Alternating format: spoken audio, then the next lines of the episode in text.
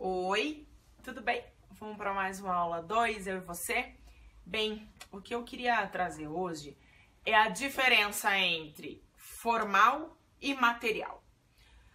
Isso pode ser usado em vários institutos do, do, do jurídicos, né? em vários institutos do nosso curso de direito. Então, por exemplo, vício formal e vício material. Imunidade formal imunidade material. Né? Então, em vários momentos, vocês vão ter essa distinção entre o que é material e o que é formal. E o que eu venho falar hoje é exatamente a diferença para vocês usarem todas as outras áreas do direito, tá? Não só no direito constitucional. No direito constitucional tem essa distinção, mas não importa o instituto. Deixa eu explicar para depois ficar mais fácil entender os outros uh, institutos, tá? Olha só, quando eu falo material, vem do português matéria, tá? Matéria é conteúdo, sinônimo, não é? Matéria, conteúdo, é, me ajuda, assunto, tese, tema, são sinônimos, né?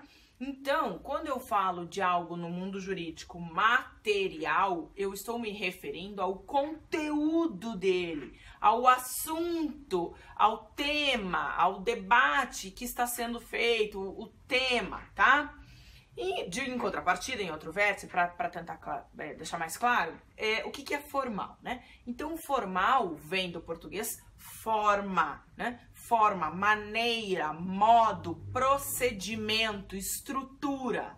Né?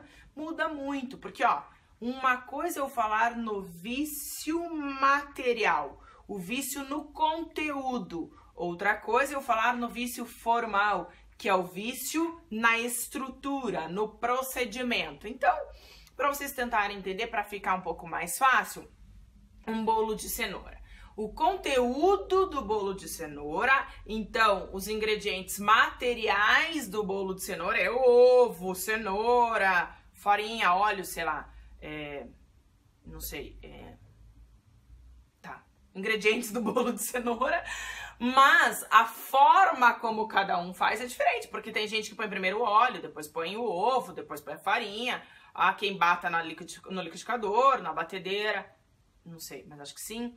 É, então a forma é de um jeito de se fazer o bolo. O conteúdo dele são os ovos, a cenoura e etc. Tá?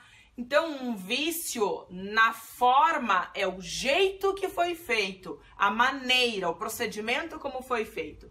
Agora, um vício de matéria, um vício material, é um vício no conteúdo, no que tá dentro. Não era, não colocou cenoura, colocou maçã, então não é um vício, não é um bolo de cenoura, é um bolo de maçã. O conteúdo tá errado. Você pode até ter feito as formas certas, as etapas certas. Coloquei primeiro o ovo, depois o óleo, barará. Mas você não colocou cenoura, se você colocou maçã, tá errado. Então tem um vício no conteúdo, um vício material. Agora, se o bolo desandou, é de cenoura, tá correto o ingrediente, você colocou certinho, mas ele desandou, batumou, sei lá o que como que se chama, porque você fez as etapas erradas. Então, vício de forma, vício de matéria. Vai lá, imunidade material, imunidade formal. A imunidade referente ao conteúdo e uma imunidade referente ao procedimento. E por aí vai. Espero que você tenha entendido. Qualquer coisa você me pergunta, tá? Um beijo, fica bem. Tchau.